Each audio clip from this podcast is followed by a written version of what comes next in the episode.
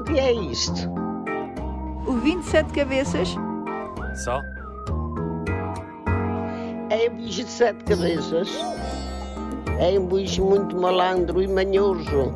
É aquele que nos vai arrastar a todos.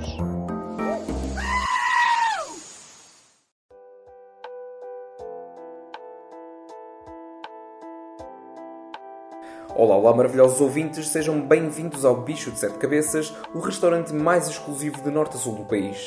O meu nome é André e vou ser o vosso empregado esta noite. A recomendação do chefe para hoje é o tema genderless. E como este restaurante é exclusivo, ou comem ou vão embora.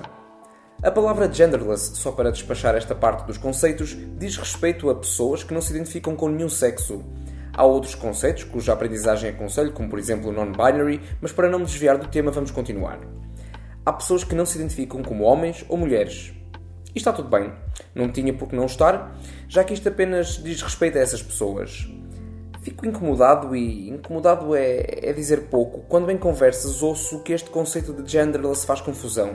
Comentários de redes sociais não vejo, apesar de saber que esta confusão, entre aspas, também para por lá. Não vejo porque tentar encontrar discurso coerente e inteligente no meio do tasco que são as redes sociais é tarefa ingrata e uma perda de tempo. Continuando.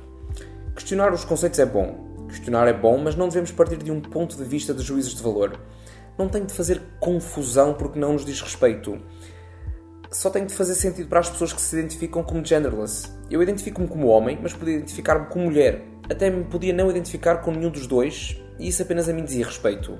Por isso, e muito francamente, deixem-se de merdas quando algo vos faz confusão. Tenham empatia. Eu volto sempre à empatia.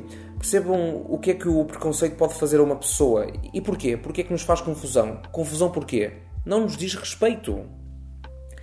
Temos é de saber questionar as convenções com as quais nascemos. Por exemplo, as polémicas em relação às peças de roupa genderless. Porquê que isto é uma polémica? Não gosto de entrar em clichês e dizer que rosa é para menino e para menina, que uma saia pode ser utilizada por quem quiser, mas a verdade é que é mesmo assim. E ninguém tem nada a ver com isso.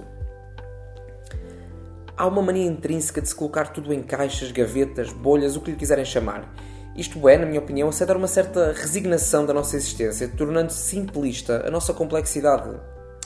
E agora, para parvalhar, e para os ouvintes da minha geração que cresceram a jogar Pokémon no Game Boy. Pokémon é a cena da minha infância.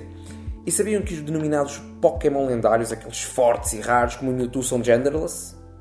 Se não sabiam, ficaram a saber. Se não sabem o que fazer com esta informação, também não vos posso ajudar. Já trago a conta, mas aqui recusamos pagamento com preconceito. E o multibanco está estragado. Patrícia, para quinta-feira o chefe pensou em servir uma ganache de preconceito. Eu mando para trás, mas o que é que tu tens a dizer? Para o ouvinte que chegou agora, a cozinha fechou às 21 por causa do estado de emergência que ainda está em vigor. Problema seu. O que é isto? O 27 cabeças? Só? É um bicho de sete cabeças. É um bicho muito malandro e manhoso. É aquele que nos vai arrastar a todos.